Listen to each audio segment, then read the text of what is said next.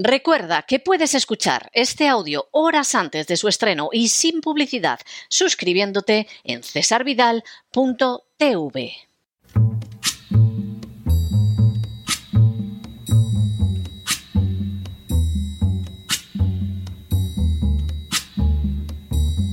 La voz con César Vidal, desde el exilio.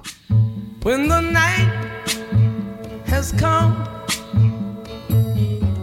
and the land is dark and the moon is the only light we'll see. No, I won't be afraid. Oh, I won't be afraid just as long as you stand, stand by me. Muy buenos días, muy buenas tardes, muy buenas noches y muy bienvenidos a esta nueva singladura de La Voz. Soy César Vidal, hoy es el martes 17 de enero de 2023 y me dirijo a los hispanoparlantes de ambos hemisferios, a los situados a uno y otro lado del Atlántico y como siempre lo hago desde el exilio.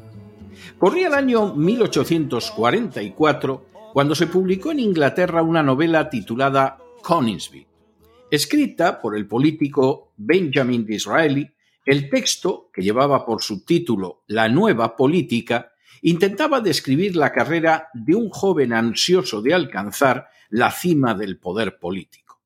En un momento determinado, uno de los personajes de la novela, cuyo nombre era Sidonia y que se inspiraba en la figura histórica de uno de los banqueros de la familia Rothschild, le decía So you see, my dear Coningsby, that the world is governed by very different personage from what is imagined by those who are not behind the scenes. Lo que podría traducirse como Así que ya ve, mi querido Coningsby, que el mundo está gobernado por unos personajes muy diferentes de los que se imaginan los que no están detrás del escenario. La afirmación del banquero Sidonia resultaba de una enorme relevancia. La política y el poder son un escenario teatral del que la gente cree con toda convicción que está controlado por personajes que son reyes, presidentes, ministros y políticos en general. Hacia ellos mira y en ellos se fija creyendo muy equivocadamente que comprende lo que está sucediendo. Incluso se permite odiarlos o amarlos, depositando en ellos sus fobias y sus esperanzas. Sin embargo, la realidad es muy distinta. Nuestro mundo está regido por gente que se agazapa en las sombras, que tira de los hilos desde la oscuridad y que establece planes bien concretos.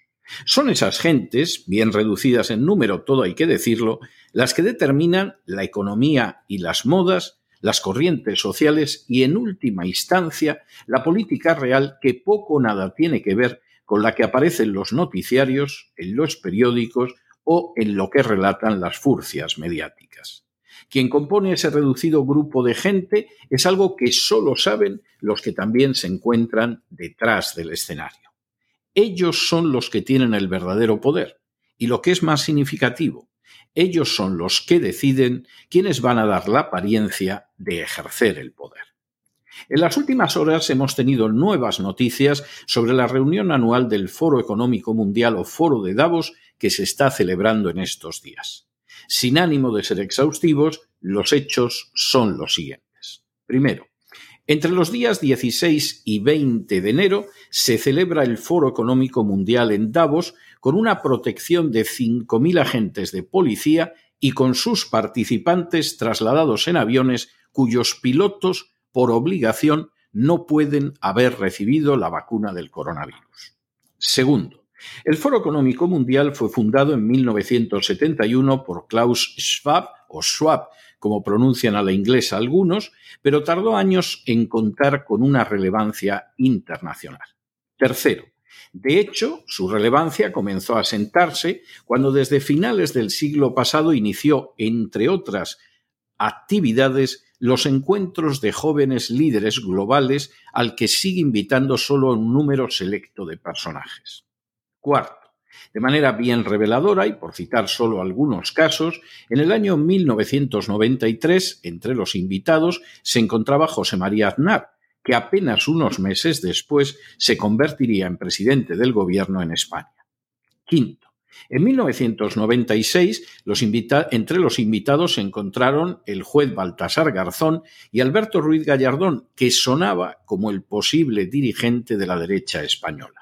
Sexto, en 1998, entre los invitados estuvo Jeff Bezos, el dueño de Amazon. En años sucesivos también se encontrarían entre los invitados Larry Page de Google y Jack Ma de Alibaba. Séptimo. En 1999, entre los invitados estuvo Azcárraga, gigante de las comunicaciones en el continente americano. Octavo. En el 2000, entre esos jóvenes líderes globales invitados, estuvo Martín Barsavsky, otro de los grandes de la comunicación. Noveno.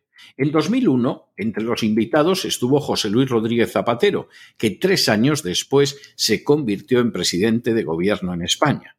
Décimo. En 2016, entre los invitados como jóvenes líderes globales estuvo Emmanuel Macron, actual presidente de Francia. Un décimo. En 2018, entre los invitados estuvieron Albert Rivera, al que se preveía como presidente de España, y Alexander Soros, hijo del millonario globalista George Soros. Duodécimo. En 2019, entre esos invitados como jóvenes líderes globales, estuvo el jesuita americano Cyrus Habib, ideólogo de buena parte del camino de apoyo del Vaticano a la agenda globalista. Décimo tercero. En 2020, entre los invitados, de manera sonoramente oportuna, estuvo Alicia Garzón, de Black Lives Matter. Décimo cuarto. En otros años, como invitados, estuvieron personajes que llegaron al poder en sus respectivos países, como fue el caso de David Cameron en el Reino Unido o de Matteo Renzi en Italia. Décimo quinto. El foro de Davos carece de la más mínima legitimidad política o representatividad popular. Nadie ha elegido a sus miembros que teóricamente forman una simple ONG. Sin embargo, es indiscutible que marca la política de los gobiernos por encima de la voluntad de aquellos que los han elegido. Décimo sexto. El informe de riesgos globales de 2023 del Foro de Davos ya ha señalado que espera una década de ruptura, decadencia y opciones imposibles, cuyo problema principal será el cambio climático, que supuestamente provocará dificultades para conseguir cosechas, luchas para acceder a recursos básicos migraciones causadas por el clima y una creciente agitación social. A todo ello se sumaría una creciente desigualdad. Décimo séptimo. Según el foro de Davos, para enfrentarse con ese panorama hay que comenzar a actuar ya, de tal manera que las empresas, pero también los gobiernos, comiencen a invertir en el cambio climático, en políticas inclusivas, una manera eufemística de referirse a la ideología de género y a la inmigración descontrolada, y en un gobierno supranacional al que deben subordinarse los gobiernos nacionales. Décimo octavo. Entre las áreas donde se verá esa acción transnacional estarán las vacunas obligatorias, el control de la alimentación y de la energía e incluso la creación de ciudades que vivan en el metaverso, un aspecto este especialmente destacado en la página web del Foro de Davos y todo ello, como no podía ser menos, se verá unido a la guerra de Ucrania, por cierto, el único conflicto armado al que se hace referencia de entre los cerca de 30 que se producen en la actualidad. Décimo noveno.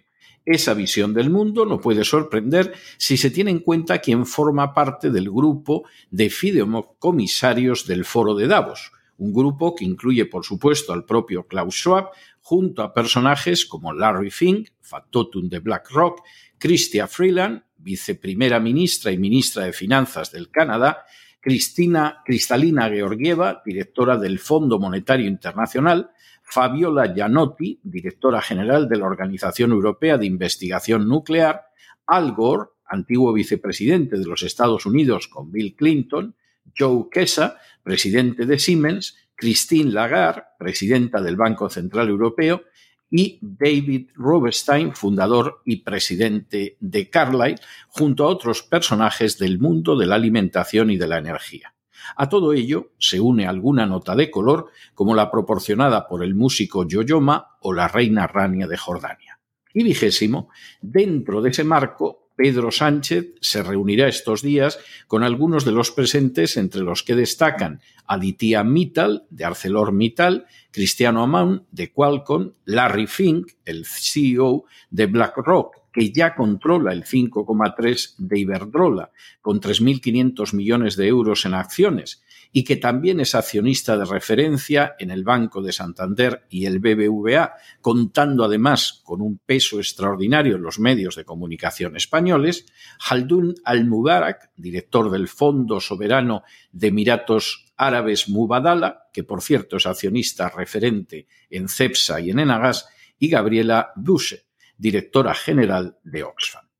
Aunque la inmensa mayoría de la gente cree de todo corazón que son los políticos los que rigen el mundo y hacia ellos dirigen su admiración y apoyo o su aborrecimiento e ira, la realidad es que la política, las finanzas, la cultura, los medios de comunicación e incluso la religión son manejados desde las sombras por otras personas y entidades.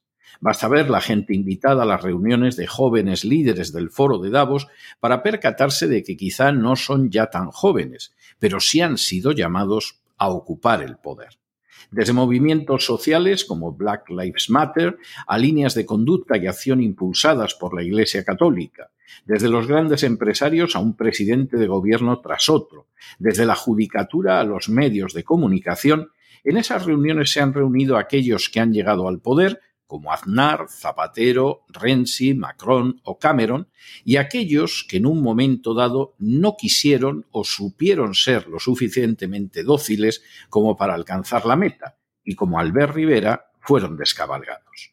A nadie debería sorprenderle que desde Biden al Papa Francisco, desde Sánchez a Uribe, desde Lasso a Draghi, desde Borrell a Johnson, desde el rey Felipe VI de España al rey Carlos III de Inglaterra, todos y cada uno impulsen una agenda globalista que no resulta ni lo más mínimo aceptable para buena parte de la población mundial y que no resulta aceptable por la sencilla razón de que su carácter indescriptible dañino no se puede negar.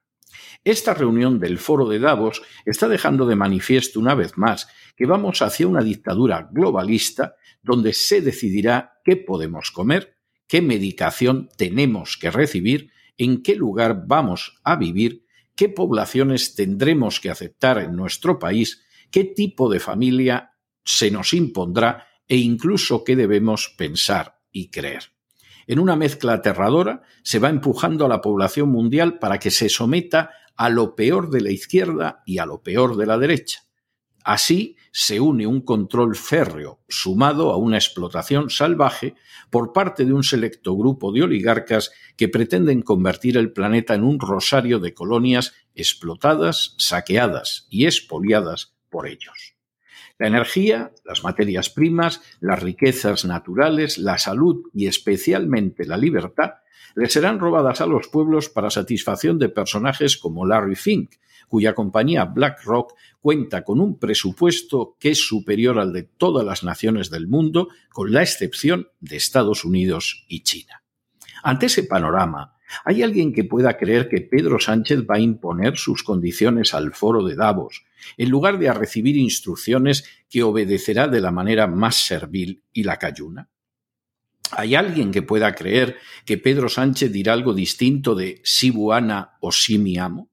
Y por supuesto, quien dice Pedro Sánchez puede decir cualquiera de los políticos presentes en un foro, donde por cierto se recomienda a las mujeres que no vayan solas, sino acompañadas, porque podrían verse acosadas por cualquiera de los presentes. Unos presentes que defienden, sin embargo, con insufrible agresividad el feminismo y la ideología de género. Y sin embargo, aunque todo esto sea desconocido por el gran público, nadie debería sorprenderse. En realidad la política se forja, se piensa y se madura desde detrás del escenario. Ese escenario que gracias a los políticos y a las furcias mediáticas es lo único que contemplan miles de millones de personas. Sin embargo, como supo reconocer el viejo Sidonia en la novela de Disraeli, Solo los que se encuentran situados detrás del escenario conocen la verdad del poder. Pero no se dejen llevar por el desánimo o la frustración. Y es que a pesar de que los poderosos muchas veces parecen gigantes, es solo porque se les contempla de rodillas, y ya va siendo hora de ponerse en pie. Mientras tanto, en el tiempo que han necesitado ustedes para escuchar este editorial, la deuda pública española ha aumentado en más de 7 millones de euros y, por cierto, una parte de esa deuda es para pagar el viaje de Pedro Sánchez y su séquito, por cierto, en avión, que no en vehículos no contaminantes, al foro de Davos. Muy buenos días, muy buenas tardes, muy buenas noches. Les ha hablado César Vidal desde el exilio. Que Dios los bendiga.